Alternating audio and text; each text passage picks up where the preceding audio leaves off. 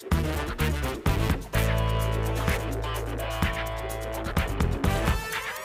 Bonjour tout le monde, ravi de vous retrouver ce soir, euh, non pas en direct des 7 Batignolles comme c'est souvent le cas, mais en direct de l'UGC Cinécité La Défense.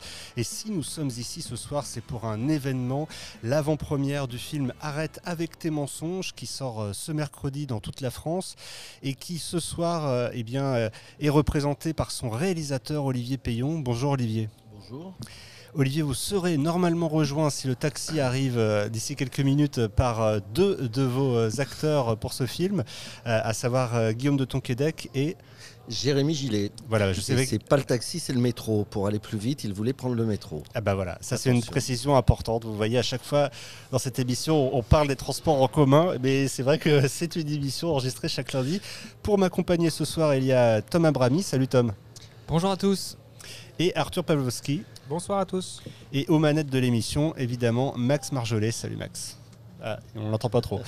Euh, ravi que vous soyez avec nous, euh, Olivier, pour ce film euh, qui, euh, je le disais, arrive mercredi dans, toutes les bonnes salles.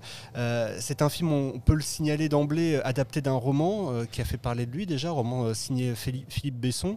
Euh, comment vous en êtes venu, vous, à, adapter ce, roman? Est-ce que c'est dès le départ euh, un roman qui vous a tapé dans l'œil euh, ou est-ce que c'est venu par un concours de circonstances? Euh, C'était dès le départ, il m'a tapé dans l'œil, mais avant, avant de sortir, vous savez, c'est un producteur qui m'a appelé. Souvent, on propose des, les éditeurs proposent des livres euh, en avance à des. Ah, les bah, voilà. les, les voilà, les voilà. On, vient, on vient de commencer l'enregistrement, donc on peut, euh, on peut peut-être euh, les accueillir dès maintenant euh, autour Allez, de cette table. ici. Ce sera plus Ah simple. Oui, oui, Euh, ils arrivent. Bon, alors donc, je continue avant qu'ils s'installent. Très bien. Voilà, c'est un producteur qui m'a qui m'a proposé de lire le livre et, et voilà. Et après, c'est allé assez vite. J'ai rencontré Philippe Besson que je ne connaissais pas. Je lui ai expliqué un peu ce que je voulais faire par rapport à son roman. Et puis, et puis, il a accepté. Très bien. Et euh, comment après derrière ça s'est euh, fait? Parce que c'est toujours fascinant pour euh, ceux qui nous écoutent de comprendre comment on arrive à produire un film et puis bah, derrière à, à réunir un casting comme, comme celui-ci avec Guillaume de Tonquédec évidemment en, en tête d'affiche. Ça a été facile ou pas à produire? Non, ça a été très difficile, mais pour plein de raisons qui n'ont rien à voir avec le film. Il y a eu un peu le Covid entre temps. Et puis, euh, il y a eu un changement de producteur, pour tout vous dire. Et, et donc voilà, donc le temps de. Et comme il s'agissait d'un roman, vous savez, il y a des histoires de droit, les échéances doivent tomber et tout ça. Et les mois passent, les mois passent, les mois passent. Et entre temps, moi j'ai fait un autre film, Tokyo Shaking, avec euh, Karine Viard, qu'on avait tourné au Japon. Enfin voilà. Et finalement, on est cinq ans après, puisque le livre est sorti en 2017. Mais après, une fois que, hum, une fois qu'on a rassemblé les financements, etc. Pour le coup, c'est allé assez vite, puisqu'on l'a filmé il y a un an montage, tout ça. Là, ça fait 50 euh, avant-premières qu'on fait.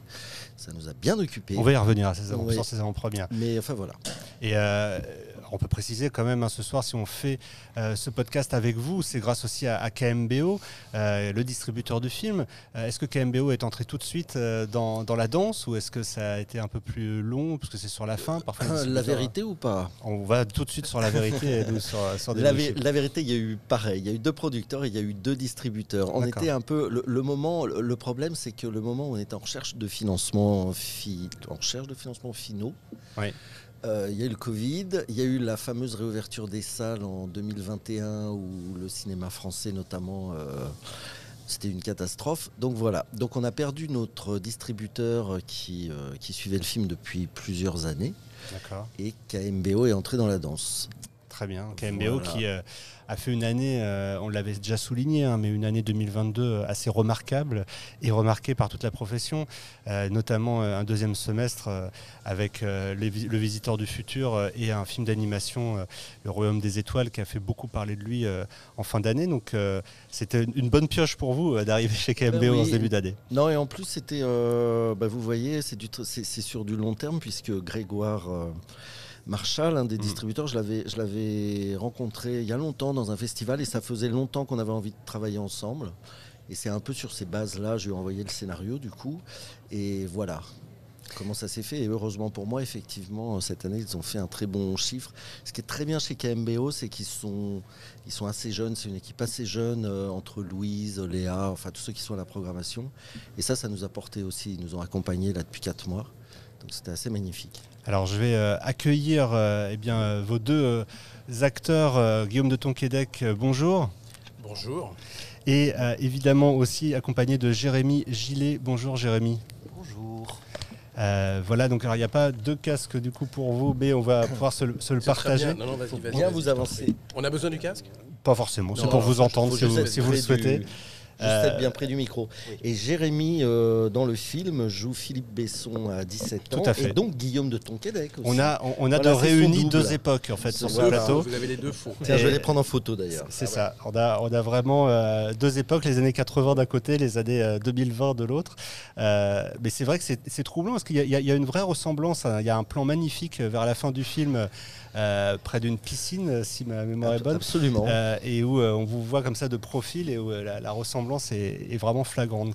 Euh, Tom, euh, qu'est-ce que tu voulais, euh, euh, sur quoi tu voulais enchaîner peut-être euh, tout de suite? Non, juste- justement, par rapport, euh, par rapport à vos deux acteurs, euh, quand, quand vous avez fait le casting, qu'est-ce que vous avez recherché avant tout? Une, une ressemblance physique ou plus quelque chose au niveau du caractère?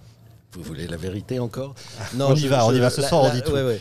La, la vérité physique ne m'intéressait Enfin, si, évidemment, on cherchait, mais c'était pas mon premier critère.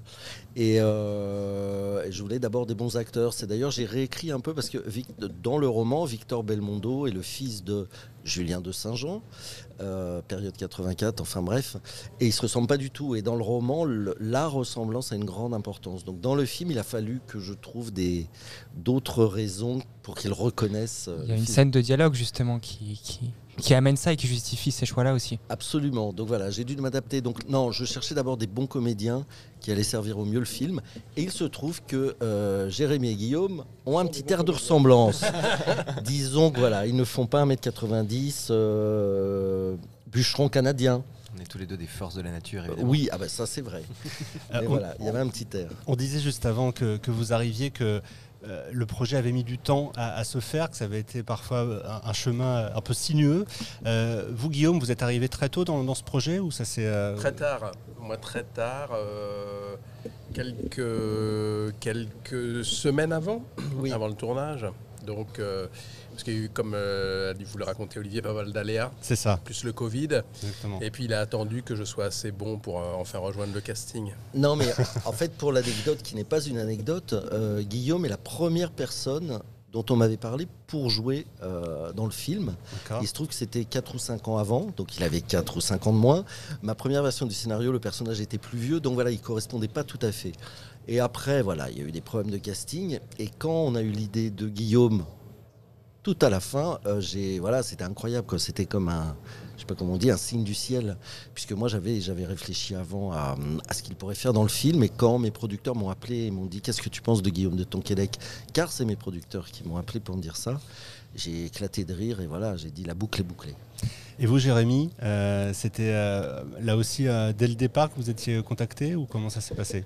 Euh, moi, ça s'est fait en plusieurs temps. Ça s'est fait surtout en duo avec Julien, euh, Julien de Saint-Jean, forcément, parce qu'il Ouais. fallait que l'alchimie euh, Fonctionne. fonctionne. Donc il y, a eu, y a eu beaucoup de, de galères, entre guillemets, entre des oui, des non, il fallait repasser des essais, etc.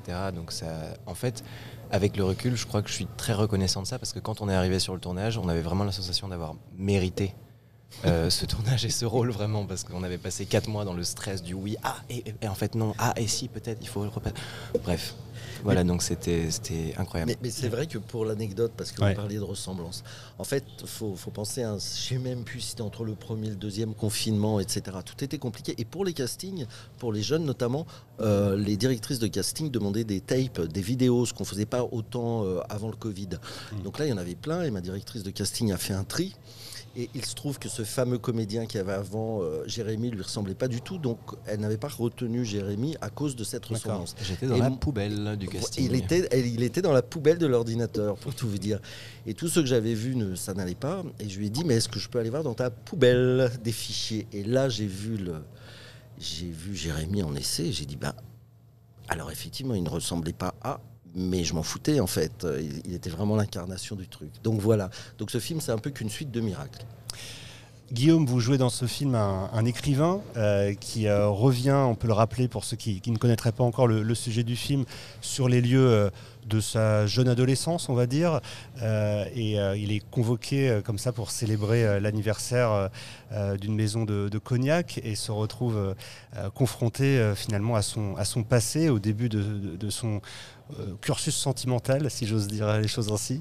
Et, euh, vous faites à ce moment-là euh, euh, la connaissance avec euh, quelqu'un qui va s'avérer être le fils euh, de votre premier amour. Euh, C'était intéressant pour vous, j'imagine, d'aller vers ce rôle d'écrivain. Euh, C'est rare aussi les beaux rôles d'écrivain au cinéma. Qui, euh, qui, ont comme ça aussi euh, à la fois une dimension artistique, mais aussi euh, une dimension là qui relève vraiment de- des sentiments euh, les, les plus intimes. Alors, il y a beaucoup de, de- de- de- de questions en une. En fait, Ouais. quoi C'est quoi? C'est que j'ai eu un coup de foudre pour le scénario. D'accord. Euh, un copain m'avait raconté l'histoire du livre que je n'avais pas lu. J'ai dit, mais mon Dieu, que j'aimerais un jour jouer dans, cette, euh, dans une histoire comme celle-là. Et sans mentir, quelques jours après, Olivier, ici présent, m'envoie le scénario qu'il a tiré du livre. Scénario que je dévore et que j'adore, avec un sentiment double. D'abord, de, d'adorer l'écriture, l'histoire et le personnage.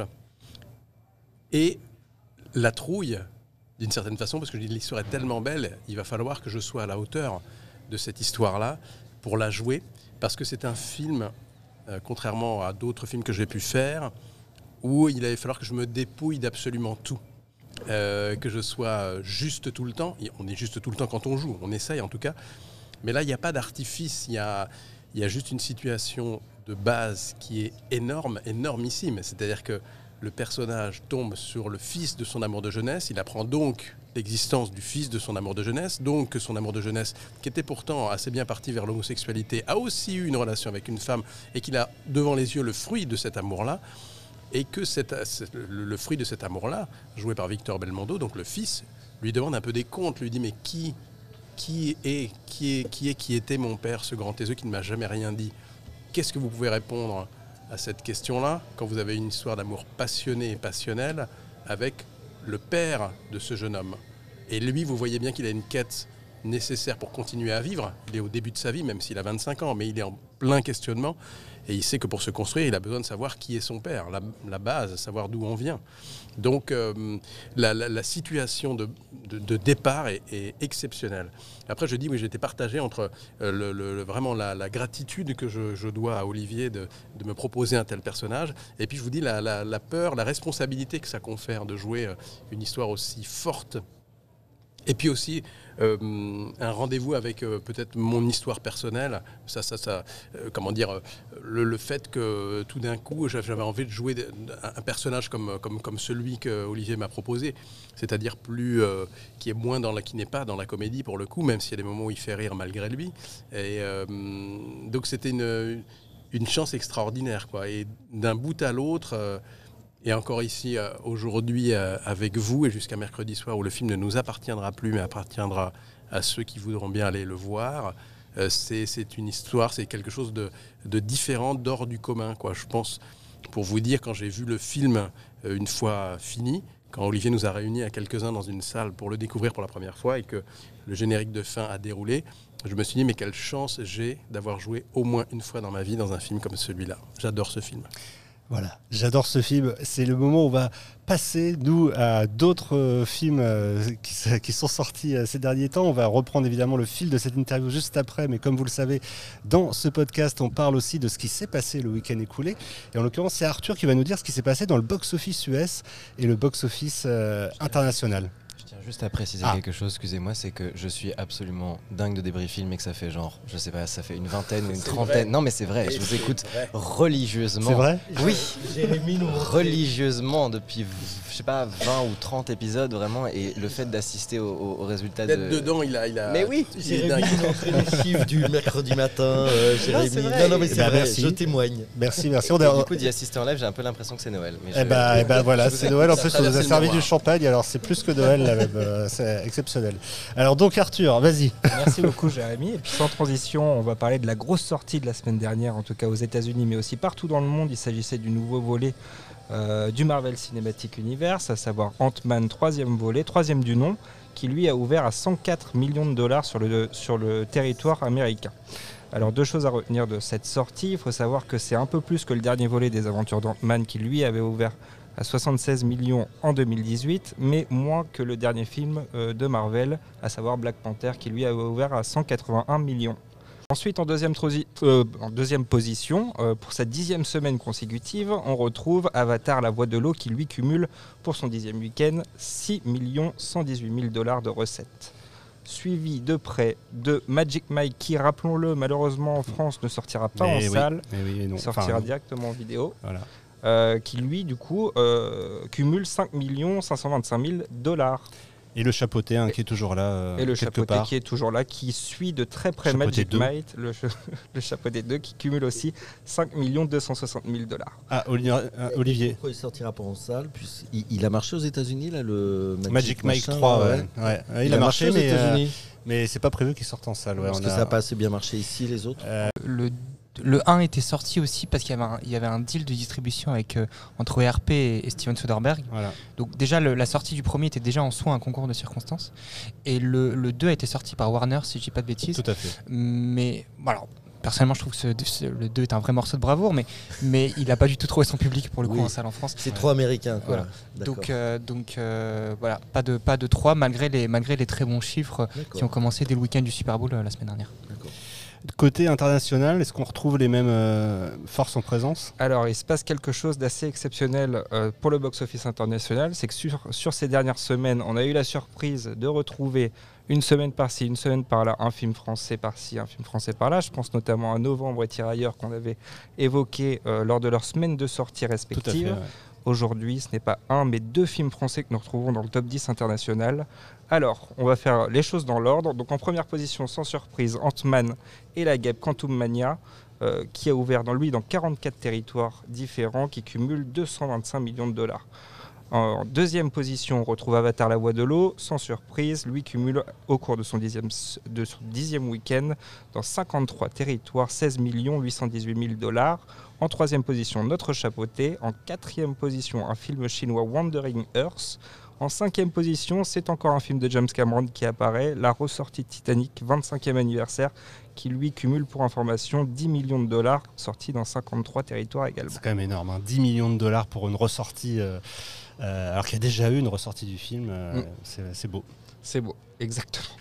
En sixième position, Magic Mike, qu'on a évoqué, 10 millions de dollars. Full River Red, qui est un autre film chinois, et c'est là qu'on arrive avec le premier film français, euh, Alibi.com 2, qui lui entre dans le top 10 international avec un cumul de 6 400 000 dollars, sorti sur un seul territoire, donc la France. C'est quand même une belle performance. En neuvième position, on retrouve le dernier film de M. Night Shyamalan, qui lui cumule pour son deuxième euh, week-end dans 67 territoires 5 454 000 dollars. C'est quand même beau aujourd'hui de se dire que Philippe Lachaud fait plus que M. Night Shyamalan. Effectivement.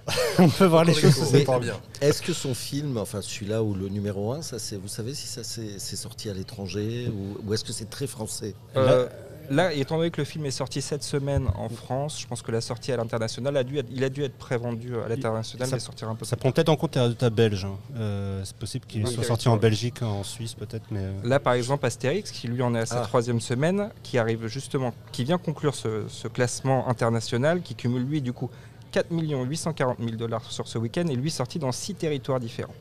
D'accord. Voilà, donc c'est assez intéressant. Et puisqu'on parle euh, bah, du côté français euh, du box-office international, signalons quand même à l'information euh, majeure concernant le- les recettes, puisque vous le savez, nous sur Débriefing, on, on dit chaque semaine qu'il faut bien distinguer euh, ce qui concerne les entrées des recettes réelles des films. Et bien là, il y a une nouvelle qui est arrivée concernant Avatar, la voix de l'eau, qui est officiellement devenu euh, le film le plus euh, ayant généré le plus de recettes de tous les temps en France, donc avec 138,7 millions d'euros. Et ce qui est très intéressant dans cette information, c'est qu'il devance de loin maintenant Titanic, qui était resté à 131,5 millions d'euros, ressorties incluses. Euh, alors qu'il était bien en deçà de ses entrées, hein, puisqu'on rappelle que Titanic avait, euh, euh, avait passé les 20 millions d'entrées, alors qu'aujourd'hui Avatar 2 n'en est qu'à 13, entre guillemets, qu'à 13 millions et demi d'entrées. Donc c'est aussi quelque chose de marquant, on l'a signalé plusieurs fois, lié au prix du billet et aux formats spéciaux. Olivier, vous vouliez réagir? J'ai une question. Alors pourquoi en France, j'ai l'impression on est un des seuls pays où on, parle en termes de nombre de spectateurs eh ben, et dans les autres pays, c'est comme là vous faites ce soir. Exactement. Mais nous, on essaie de, de, casser ça. Je sais que c'est la tendance aujourd'hui puisqu'on est suivi par comme Score qui fournit aussi tous ces chiffres qui derrière euh, euh, travaillent à ce que les distributeurs communiquent aussi en, recettes, mais c'est euh, ça fait partie des exceptions françaises. la France est un pays où on considère que le spectateur est plus important, en tout cas que les, que les recettes réelles du film. Hein, ça, en dit long. Non, c'est parce qu'on a du mal à parler d'argent. Peut-être, peut-être. non, non, c'est vrai que moi, en tant que réalisateur, j'aime bien savoir le nombre de, spectateurs qui ont vu bah, mon mais film. Une, la question étant une entrée à 3 euros est-elle égale à une entrée à 15 euros? Voilà, c'est euh, pour moi oui, mais pas pour un producteur. J'ai fait des études de sciences éco anglais avant de mal tourner, donc je me suis intéressé à toutes les questions de production, euh, non pas parce que c'est mal élevé de parler d'argent, mais parce que c'est nécessaire. Moi, je suis pour que les, producteurs gagnent de l'argent. Pourquoi? Parce qu'ils vont pouvoir réinvestir et me réengager après. Donc, s'ils ont du bon goût. Mais euh, c'est pas tellement de, ma petite personne, mais c'est très important que les, productions rapportent de l'argent pour générer une économie et, continuer à investir dans le cinéma. Exactement, et nous rappelons hein, que chaque euh, ticket vendu euh, permet aussi de financer un peu le cinéma français, même quand vous allez voir Ant-Man. Euh, voilà ce qu'on pouvait dire sur le box-office US et international. Merci beaucoup Arthur. Revenons sans plus tarder à vous et à cette sortie d'Arrête avec tes mensonges. Jérémy, vous, vous êtes arrivé dans cette aventure, vous l'avez dit, par presque ricochet d'une certaine façon. Là aujourd'hui, le, film sort et, sauf erreur de ma part, c'est l'un des premiers longs métrages dans, lesquels vous jouez. En tout cas, il y, a eu, des séries dans lesquelles vous avez joué. Euh, là, il y a des films dans lesquels vous avez tourné. Je crois même que vous venez de tourner avec Thomas Lilty, si euh, les informations sont bonnes. Après, j'ai un, oui, oui, j'ai un, rôle euh, plus petit que dans, que dans ce film-là, mais c'était un plaisir de tourner avec Thomas et qui a quand même pris la peine de, me diriger. J'avais deux jours de tournage, mais c'était c'était très agréable. Et puis avec des partenaires, euh, il y avait François Cluzet, William Lebguil, euh, Adèle Zarkopoulos. Donc c'était quand même chouette de voir ces gens-là au travail, des gens que j'admire et avec qui j'ai un peu grandi et fondé ma cinéphilie. Mais, mais, ça, on en reparlera euh, lors de la sortie du, oui. Aujourd'hui, arrête avec tes mensonges. Ce que je voulais vous dire, c'est par rapport au fait que vous étiez en tête d'affiche, c'est aussi l'une des premières fois où peut-être vous avez fait des, tournées euh, avec le film. Qu'est-ce que vous avez ressenti euh, pendant ces dates Tout à l'heure, Olivier, avant que vous arriviez, parlait d'une cinquantaine de dates avec le film? C'est énorme. Alors, vous n'avez peut-être pas fait les 50 dates, mais qu'est-ce que vous avez ressenti pendant ces, ces, promenades en France Oui, ces promenades, oui, c'est vraiment ça. Je me sentis vraiment très chanceux parce que c'est pas tous les jours qu'un distributeur euh, peut nous inviter. Euh, entre guillemets en tant que jeune, c'est-à-dire qu'on a vite fait, euh, quand on est distrib, de, prendre bah, Guillaume de Tonquédec, Olivier Payon et peut-être Victor Belmondo éventuellement, et hop là, on fait le tour de la France. Alors que là, ça n'a jamais été le cas, et avec la cinquantaine de dates, avec Julien, on en a fait peut-être une vingtaine, quelque chose comme ça, 15 ou 20, ce qui est beaucoup déjà pour nous. Enfin, moi, je, comme vous l'avez dit, j'ai absolument pas fait de, tournée avant. Et de pouvoir défendre le film euh, partout en France, aller à la rencontre du public dans plein d'endroits différents et à des saisons différentes aussi, ça faisait qu'on avait vraiment la sensation de l'accompagner sur le long terme et, et au-delà du tournage qui était exceptionnel, je le répète. Euh, vraiment, de, avoir cette sensation de l'accompagner, c'était une des premières fois et les premières fois, ça ne s'oublie pas. Olivier, est-ce qu'il y a des réactions qui vous ont surprise parmi les spectateurs? Est-ce que vous avez senti un accueil différent d'une région à l'autre peut-être euh? non, d'une région à l'autre, non. Euh, même on l'a présenté aux États-Unis, à, un grand festival au Canada aussi. Les réactions étaient toujours les mêmes. Euh, c'est-à-dire plutôt très positif. Mais, euh, mais souvent, il y avait, par exemple, il y a plein de festivals en France, des petits festivals, donc les, spectateurs, notamment les plus de 50 ans, cette fameuse cible, pour ne pas dire les seniors, euh, ne savaient pas ce qu'ils allaient voir. Hmm. Notamment, c'est quand même une histoire, notamment, pas que, mais d'amour homosexuel. Et j'avais vraiment l'impression, évangéliser n'est pas le vrai terme, mais beaucoup de gens très, comment on dit, conservateurs, c'était incroyable. Vraiment, j'en avais un ou deux à chaque séance. Ah en gros, il me venait, il m'expliquait à quel point il n'aimait pas les histoires entre garçons. À quel... Enfin bref, il me tenait des propos clairement homophobes. Mais à quel point, grâce à ce film, ils allaient faire un peu preuve d'un peu plus d'empathie. Et voilà. Ça, ça, ça m'a surpris. Si je peux ajouter Jérémy. un truc, c'est que la, un truc qui m'a marqué, euh, c'est qu'à chaque retour public d'une personne qui avait lu le livre, je n'ai pas eu un seul retour euh, qui disait que c'était une mauvaise adaptation. En tout cas, c'était vraiment. euh, on retrouve l'esprit du livre avec lequel il y a des libertés qui sont prises parce que bah, ça sert à rien de refaire le même film, refaire la même œuvre, c'est un peu inutile. Et ce qui était intéressant dans ce film et dans la manière avec laquelle il a été amené au cinéma, c'était de. enfin, De, de trahir dans le bon sens. Quoi, Trahir en fait. dans le bon sens, c'est ce que Philippe Besson dit beaucoup en, en promotion. Et que qu'est-ce qu'Olivier a ressenti en lisant le livre et voir en fait cette histoire-là qui a été, euh, bah, qui, qui- que tout le monde connaît à peu près, en tout cas de nom. Enfin, c'est un livre qui s'est énormément vendu et de savoir que les gens qui ont lu le livre, qui se sont donc construits un certain imaginaire, aillent voir le film et ne soient non seulement pas déçus mais surpris dans le bon sens. Moi, ça me fait dire que c'est le pari gagner. Quoi.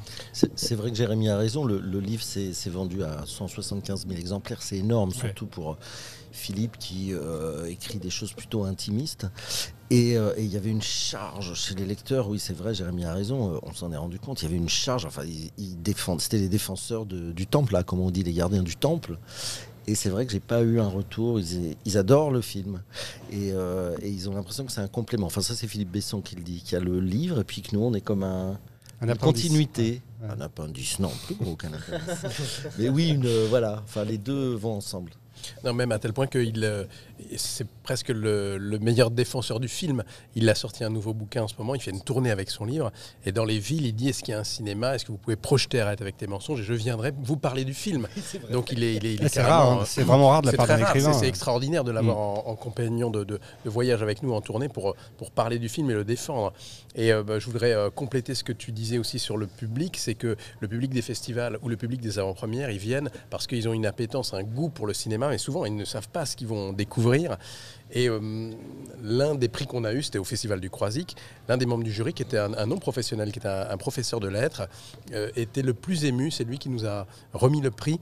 Et il a dit, écoutez, vraiment jamais je serais allé voir cette histoire en salle, sans, sans être spécialement, euh, pas du tout même homophobe. Mais c'était dit, bon, cette histoire de, est-ce que ces deux hommes vont réussir à se parler, est-ce qu'il va retrouver son amour de jeunesse, tout ça, ça ne me parlait pas. Et c'était lui le plus bouleversé Mmh. par, par ce qu'il a découvert. Et c'est quand même rare de sortir d'une salle de cinéma et de se dire, bon écoute, je, je, je vais passer ce coup de fil que je repousse depuis des années, je procrastine, j'ai pas envie de me confronter à mon passé. Et pourtant, ça me ferait du bien, c'est nécessaire, je crois pour moi, si je voulais boucler la boucle ou faire le- la paix avec, avec mon passé. Et là, euh, quand, on, quand on entend des réactions comme ça, c'est- magnifique. Je peux même ajouter un, un- un témoignage que vous couperez si c'est trop long. Non, Mais non. euh, sur, le, sur les films, il y a un métier très important qui s'appelle la régie. C'est ceux qui organisent toute la l'ossature du film. C'est un, un métier fondamental, de la régie. Et notamment, il y a les transports. Et dans les transports, il y a une des, euh, des assistantes du film euh, qui, qui était aussi chargée des transports et notamment du mien pour aller du- du- de mon domicile au lieu de tournage. Et un soir en rentrant, elle me, elle me dit écoute, ce film me touche particulièrement, ce tournage, je vis un truc très particulier parce que mon père est tombé amoureux d'un homme et il est parti pour cet homme. Il est au courant, il sait que je sais, je sais qu'il sait que je sais, mais on n'arrive pas à en parler. C'est trop, euh, c'est trop émouvant. Lui, il, est- esquive, etc. Bon. Euh, et pour moi, du coup, j'ai fait beaucoup de films, j'ai été très souvent en régie, mais rarement on m'a tenu de- des propos aussi intimes sur un retour de tournage. Donc je lui ai dit, bah, tu sais ce que tu vas faire, tu vas acheter le livre et lui envoyer déjà, et puis tu vas l'inviter à une des avant-premières. Elle dit, tu crois? Et tout Je dis, bah ouais, t'es sa fille, s'il a des réactions comme ça, c'est que certainement ça le touche beaucoup, et donc il y a un truc à, à ouvrir là. Elle l'a fait, et elle me dit, mais quel beau conseil tu m'as donné, j'ai une suite de vie avec mon père totalement différente. Donc je pense qu'un bon film, enfin un film est un bon film s'il peut aussi changer une vie. Je pense que ce film-là peut changer une vie. Rass- Rassurez-vous, on ne coupera pas cette anecdote euh, magnifique. Euh, c'est vrai que vous le disiez, les- certains spectateurs peuvent être encore euh, peut-être un peu, un peu choqués, un peu surpris, mais néanmoins pourtant, euh, moi j'ai le sentiment que ça fait quelques films qu'on voit euh, aussi des histoires, je dirais pas similaires, mais en tout cas qui font écho à, à celles d'Arrête avec les mensonges. Je pense aux Roseaux sauvages par exemple, de Déchiné. euh, oui, alors ça, ça pense, commence à dater. je hein, pense à mais- été 85 aussi. Oui, mais, mais ils ne sont pas allés voir ce film. En fait, ils n'ont pas été choqués, ils ont été surpris d'être aussi bouleversés. Oui, Ouais. c'est ça. C'est ça qui était, c'est c'est- c'est ça le truc. Hmm. C'est-à-dire quand je dis non, non, quand euh, peut-être qu'ils ne seraient pas allés voir ce film, ils, ils ont été euh, choqués dans le bon sens du terme de de comprendre, de d'être voir bouleversé, une histoire d'être d'amour ému. magnifique. d'être- Oui, en fait, beaucoup m'ont dit euh, ah, enfin. C'est horrible ce que je vais dire, mais ah, eux aussi ont le droit à l'amour. C'était un peu ça, mais, mais c'était, ils adorent le film, ils vont aller le revoir. Ils étaient, ils étaient choqués d'être aussi bouleversés. Bah, en tout cas, on est vraiment cueilli par l'émotion euh, à, à la fin du film, et pas qu'à la fin, je trouve. Il y, a- il y a beaucoup de moments euh, dans le film qui sont très émouvants. Tom, tu voulais rajouter quelque chose peut-être euh, Non, rapport- je, je- je me dis, comme, comme on a la chance d'avoir deux acteurs qui jouent le même rôle, euh, moi je voulais savoir comment vous avez travaillé tous les deux ensemble. Euh, qui a regardé plus l'autre, qui a pris les mimiques de l'autre finalement? Vas-y. Euh, alors pour des questions de, de planning de tournage, on a fait trois premiers jours de tournage en septembre, euh, parce que notamment les scènes, enfin il y a des scènes dans un lac et on, on ne pouvait pas les faire en novembre-décembre, donc on les a fait en septembre avec Julien et ces trois jours-là étaient les trois premiers jours de tournage. Ensuite, Guillaume et Victor sont arrivés et ont commencé à tourner en novembre. Et comme ils n'avaient pas encore tourné et que Guillaume euh, devait repenser pendant plein de moments du film à ses souvenirs de jeunesse, il a demandé à Olivier de voir les rushs de voir justement ces, ces trois premiers jours de tournage où se sont, euh, où se sont tournés et racontés ces souvenirs-là auxquels il repense. Euh, voilà, et je te laisse raconter la suite. Donc oui, parce que je suis, je suis un acteur fainéant, Olivier. Donc si tu me montres ce à quoi je dois rêver, ce sera plus facile pour moi plutôt que d'essayer de l'in- de- de l'inventer dans ma, dans ma petite tête. Donc il a accepté. Et je dois dire que j'ai, euh, n'écoute pas Jérémy, mais découvert deux acteurs euh, pour moi exceptionnels, d'une grande maturité de jeu. Euh, ils ont mis la barre très haut tout de suite. Il faut savoir quand même que de, jouer des scènes d'amour euh, euh, aussi fortes, aussi puissantes, et puis des scènes voilà, très intimes, j'ai été saisi d'une jalousie qui m'a serré à la gorge en me disant mais comment à 21, 22, 23 ans ils ont une telle maturité de jeu, moi qui étais tellement coincé euh, au même âge. Non, non, non, non, Ils pas du avaient, tout. ils avaient 20 ans en plus. Ils avaient 20 ans. Non, non, je n'en fais absolument pas des caisses. Et, et- et je me suis dit, ils ont mis la barre très haut. On a intérêt à être bons, les vieux, et on va quand même pas se laisser euh, piquer la vedette par deux petits cons qui débutent. Et, euh, et, et- et- et non, c'est- c'est c'est, hum, un hommage vraiment à ces- à ces deux comédiens-là parce que ça, c'est Olivier aussi. Comment tu as réussi à réunir, que ce soit dans l'équipe technique comme le témoignage que je viens de- de- d'évoquer, ou alors dans l'équipe artistique, c'était le bon film au beau moment pour chacun d'entre nous. C'est rarissime, j'ai jamais vécu ça honnêtement. Euh, écoutez la vieille comédienne qui, qui raconte ses souvenirs de jeunesse. J'ai jamais non, non. vécu ça. Un truc pareil, mon cher Olivier. Non mais je te jure que c'est vrai. Pourquoi Comment tu as fait Je ne sais pas. Il n'y a, y a pas que un hasard, il y a aussi ton humanité euh, qui, qui- qui a permis ça. Et c'est rare aussi, pour en avoir tourné aussi plusieurs, que l'ambiance du tournage se retrouve imprimée sur la pellicule et que le public le reçoive en pleine figure. C'est-à-dire que le tournage était très émouvant. Olivier, comme nous, on a beaucoup pleuré, on a aussi beaucoup rigolé, mais on a aussi beaucoup pleuré. Et, et de, et de- et de voir que tu as réussi à, à- à- à garder ça dans ton film, euh, ça, chapeau. Je veux en remettre une attends. couche avant que. Non, parce que Ah, je sais que tu veux intervenir, Jérémy. mais je veux en remettre une couche sur le fait qu'au-delà d'avoir cette humanité-là, il est tellement, tellement à l'écoute de nos propositions et il laisse une liberté. On parlait du plan tout à l'heure euh, où on nous voit avec. Guillaume euh, près d'une piscine. Plan Ce plan-là est une une improvisation. Enfin, c'est littéralement parce qu'il y avait des grèves et que je pouvais pas repartir euh, chez quoi, ça, moi. ça tirait pas grand chose. Merci les grévistes. Mais vraiment. Et, euh, et du Merci, coup, la euh, grève, oui. Olivier a dit euh, Oh, mais attends, c'est super, euh, installe-toi, on va faire un truc. Et enfin, ça, je pense à ça, je pense à une scène où on, on danse euh, sur une musique de téléphone avec Julien Ouais. qui était littéralement improvisée, c'est-à-dire qu'on on a bu un pot euh, la veille, on s'est regardé avec Julien, on s'est dit ah, ce serait super d'avoir une scène de danse, on en a parlé à Olivier, et le lendemain, on, on essayait de la mettre en place. Donc, Ah oui, cette, c'était des bonnes idées. oui, mais cette liberté-là. que des bonnes idées. Cette liberté-là que, que tu nous as laissé avoir, ça nous donnait aussi envie de se donner à fond pour toi. Mm. Vraiment. Euh, oui, Pour Olivier. compléter juste et pour finir sur Oui. ces, tu vois, on- ça, ça fait du bien de se faire des compliments comme Bah, ça. c'est le de l'avant-première. Non, temps, mais en fait, c'est- un ensemble. Et en fait, euh, euh, c'est vrai qu'il y avait. Moi, c'est mon sixième long métrage. C'est vrai que j'ai jamais vécu ça. Il y a une- je ne sais pas ce qui s'est passé. Est-ce que c'était après le Covid Est-ce que c'était le sujet du film, Mm. etc. Et c'est vrai qu'il y a eu une fusion totale. Et, et- et pour faire un compliment à mes comédiens, et notamment avec Guillaume, c'est-à-dire qu'effectivement, il y a eu ce truc où, où il n'y avait pas de différence entre l'équipe technique et les comédiens. Il y avait vraiment une unité. À chaque fois, il y a toujours un ou deux comédiens qui font. Et là, il y avait vraiment une fusion totale, globale. Je pense que l'équipe technique a été extrêmement touchée de l'investissement euh, humain euh, de Guillaume, qui n'était pas le dernier à faire la fête. Et, euh, et voilà, et, et Victor aussi. Donc voilà, je pense que c'est ça aussi, c'est aussi, enfin voilà, c'est grâce à nous tous, on est bien contents. En tout cas, Victor Belmondo, qui n'est pas avec nous ce soir, est effectivement euh, impressionnant, d'autant qu'il euh, double le film d'une deuxième lecture, étant le fils de, Ah euh, oui, ah avec oui. une ressemblance très Petit-fils. frappante, enfin petit-fils, et donc ressemblance très frappante, lui-même étant dans le film le fils d'eux. Enfin voilà, donc tout ça est à, est à découvrir évidemment avec Arrête avec tes mensonges.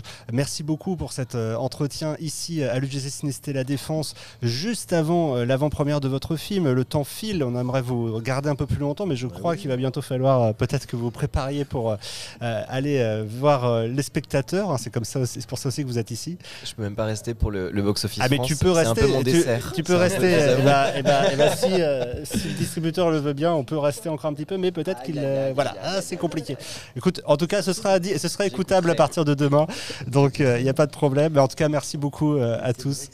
super fan, il me montrait vos trucs. Mais oui. Et Il ben, me ça montrait fait vos trucs, c'est vraiment incroyable. plaisir de vous avoir reçu euh, dans notre podcast et euh, on vous remercie euh, très chaleureusement. On vous souhaite le meilleur, bien sûr, pour toute la carrière qui s'annonce de ce film. Arrête avec tes mensonges à découvrir dans toutes les bonnes salles à partir de ce mercredi. On prend et euh, n'hésitez pas à donner des bons chiffres de Arrête avec tes Eh mensonges ben, la semaine on- on prochaine. espère. On-.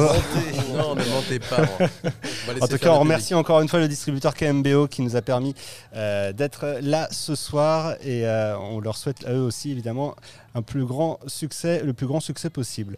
Voilà. Euh, bah, on va vous laisser vous. partir. Merci encore. Et euh, nous, on va enchaîner tout de suite, Tom, avec le box-office euh, France euh, que Jérémy donc n'a pas pu écouter, mais il l'écoutera là peut-être en, en replay. Ouais, et puis en plus, tout ça, ça, tout ça, ça va faire du bien parce que les chiffres sont bons cette semaine, encore une fois. Et, euh, et là, le, au bout des 5 jours, on est à 3,5 millions, 3, 3, 3 millions 5 entrées en 5 jours. C'est une hausse, c'est une vraie hausse par rapport à la semaine dernière où on était à 12%. Et, et l'indicateur très sympa, on se rapproche du marché de, on se rapproche Ouais. du marché de 2019 et ça, c'est, ça, c'est vraiment une bonne chose. Euh, on avait encore deux, deux zones sur trois en, en vacances euh, cette semaine. La, le- les- la zone C vient d'arriver également en vacances. Les deux autres euh, se terminent pour eux.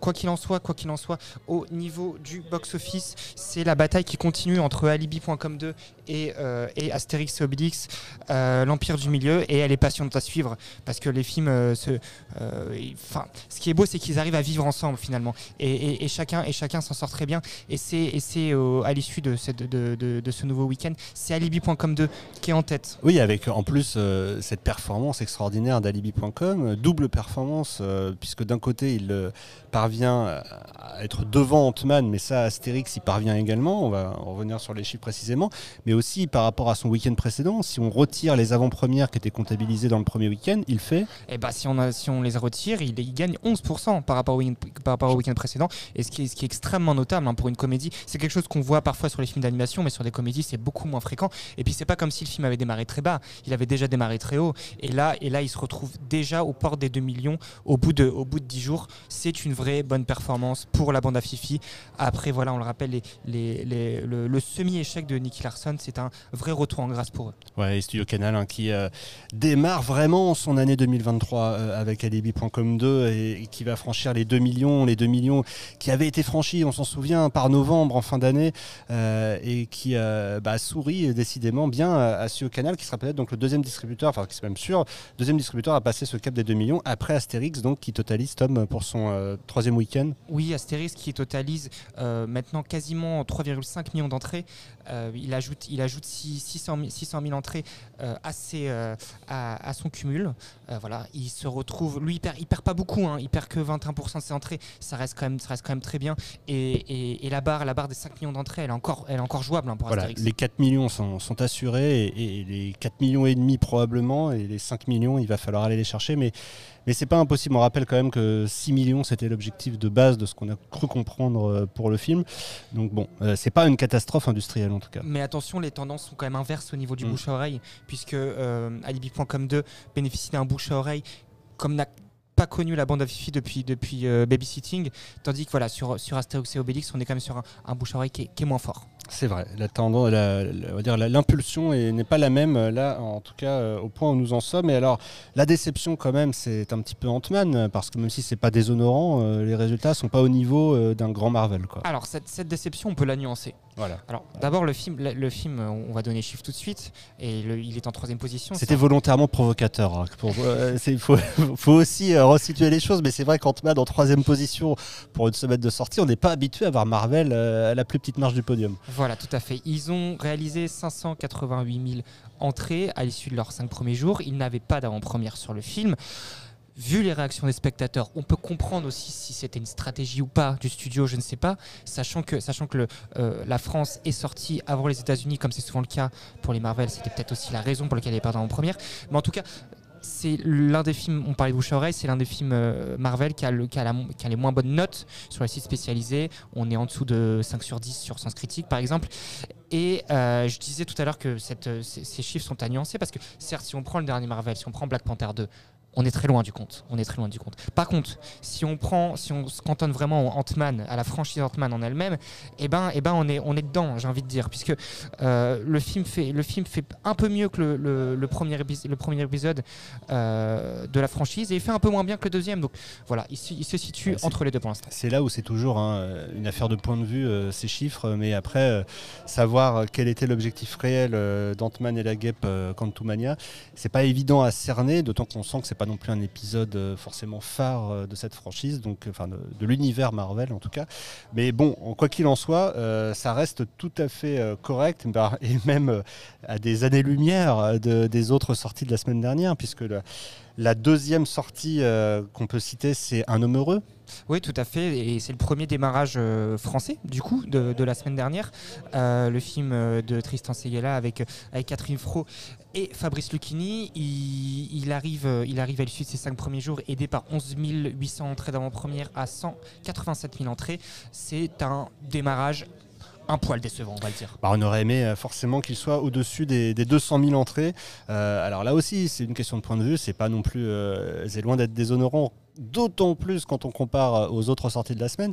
Mais euh, malgré tout, euh, si on compare avec euh, les précédents résultats des films portés par Fabrice Lucchini, on s'attendait plus à un démarrage au week-end autour de 230 000 entrées ou dans ces eaux-là. Donc après, on verra comment le film se maintient en deuxième semaine. Ouais, tout à fait. Le, le film démarre dans, dans le même delta que le précédent film de Tristan Seguela, à savoir Docteur, Mm. qui était sorti, il me semble, en fin d'année. Et voilà, qui Mais- a été porté par les vacances. après. Voilà, tout à fait. Mais la tendance va pas être la même euh, sur, sur le film, à moins, à moins d'un, rebond des spectateurs. Là, on, on, s'achemine plus vers un film qui devrait terminer sa carrière autour des 500-600 000 entrées maximum. Alors citons quand même côté RSL une très belle performance euh, pour le Kiris Rebrednikov. Ouais, tout à fait. La femme de Tchaïkovski, euh, il y a une, une des meilleures moyennes par copie du top 20, euh, puisque le film sort sur, est sorti sur 145 salles, on le rappelle, exclusivement à réessai, Mm. et euh, il cumule, enfin, il, il a une, il a une moyenne de 400, euh, 404 spectateurs par euh, copie, et il cumule déjà 63 000 entrées. C'est un très bon démarrage.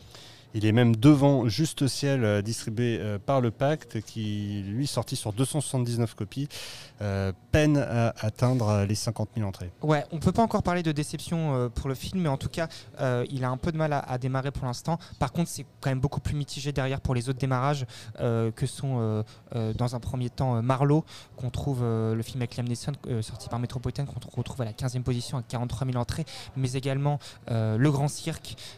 qui a une moyenne par copie équivalente à ses copies, à savoir euh, 162 copies pour 162 spectateurs par copie, et arrive à 29 000 entrées. L'astronaute, euh, l'astronaute de Nicolas Giraud, sorti par Diafana, lui euh, cumule 27 000 spectateurs à l'issue de ses cinq premiers jours. Voilà, c'est difficile euh, et on ne citera, euh, pas le Marchand de Sable euh, et euh, le Nid du Tigre, euh, qui sont euh, bien en dessous, euh, malheureusement même des 10 000 entrées. Mais en tout cas, euh, écoutez, voilà, c'est un box-office un peu euh, toujours contrasté avec encore des belles performances euh, du côté euh, notamment des continuations. Je pense à, à Tar, bien sûr, euh, et Tom va en citer d'autres euh, après, mais qui fait moins 26% et qui cumule désormais 252 000, 253 000 entrées, même si on arrondit. C'est tout à fait exceptionnel. Et juste au-dessus de lui, un film aussi dont on a déjà parlé, euh, puisqu'on était là pour le 9h des Halles, c'est Ouais, tout à fait. On avait, on avait interviewé l'équipe euh, de distribution du film, à savoir l'équipe de Arthouse. C'était pour le film La famille Asada, euh, le film japonais qui cumule aujourd'hui euh, 185 000 entrées. Et la particularité sur, sa quatrième, sur son quatrième week-end, c'est qu'il ne perd que 5% de ses entrées. À noter également que côté euh, animation et films familiaux, Patty et la colère de Poséidon est un véritable carton avec plus de 500 000 entrées pour Apollo qui fait un bond de 45% par rapport au week-end précédent. Merci les, vacances, mais ça reste tout à fait remarquable, de même que le Chapeauté 2, bien sûr, qui petit à petit se rapproche des 3 millions. Il en est à 2 816 000 entrées, 624 précisément. Euh, on se parle, Avatar 2, on en a déjà parlé. Sacré Momie, lui, euh, fait aussi un bond assez impressionnant avec plus 42% et 321 000 entrées euh, au cumul. Et puis KMBO avec Maurice, hein, le chat fabuleux, euh, fait un résultat lui aussi euh, tout à fait euh, correct avec 185 000 entrées à date en seulement 3 week-ends. Euh, on peut finir également avec Zodi et TU, euh, frère du désert, distribué par SND, qui fait 131 000 entrées. Donc tout ça pour dire qu'il y a des belles choses à retenir et euh, des contre-performances aussi. Tom, tu avais peut-être autre chose Voilà, à... non, mais tout ça, tout ça corrèle avec les, les bons chiffres globaux. Et puis, comme tu le disais, des, des continuations encore fortes, puisque on ne l'a pas cité, parce qu'on a tellement parlé, mais, mais Avatar est toujours là dans le top 5, hein, euh, en cinquième position, en dixième, en dixième semaine. Et, et la particularité cette semaine, c'est qu'il perd que 16% de ses entrées. Là, aujourd'hui, il, est à- il est à 13 millions euh, 540 000 entrées. L'horizon s'ouvre progressivement vers les 14 millions. En tout cas, à date, il y a quatre films à être sortis en 2023 et avoir franchi le million d'entrées. Tirailleurs, Babylone, Alibi.com 2, Astérix, Obélix, l'Empire du Milieu. Et euh, parmi ceux-là, euh, bien bientôt, deux à avoir franchi les 3 millions. Ouais, et puis bah, comme, je, le- comme je disais en ouverture, c'est des chiffres qui nous rappellent l'année 2019 C'est et, ça. et ça fait plaisir. Ça fait plaisir. Alors, est-ce qu'on se fera plaisir, Arthur, avec les sorties euh, à venir cette semaine? On a évidemment euh, évoqué euh, celle d'Arrête avec tes mensonges, mais ce ne sera pas la seule, puisqu'il y en a déjà eh bien, plusieurs, et pas moins de quatre, dans notre sondage de la semaine. Alors, il y avait donc dans ce sondage lancé par Mafili ce matin, les choses simples, distribuées par qui? Les choses simples di- distribuées par SND. Voilà, The Fablemans, le film de Spielberg. The Fablemans distribué par Universal. Euh, Arrête avec tes mensonges, distribué bien sûr par KMBO et À la belle étoile, distribué par Backfilm. avec d'ailleurs pour À la belle étoile un, un petit, euh, petit bonus pour vous euh, qui vous nous écoutez, c'est qu'on aura mercredi matin bah, eh bien l'équipe du film, en tout cas le réalisateur qui sera présent et qui nous accordera une interview.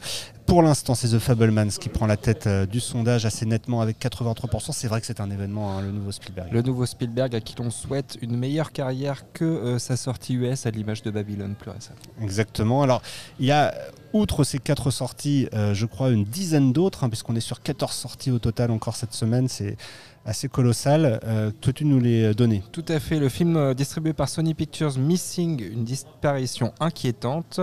Le documentaire Les gardiens de la planète, narré par Jean Dujardin, distribué par Pan Distribution.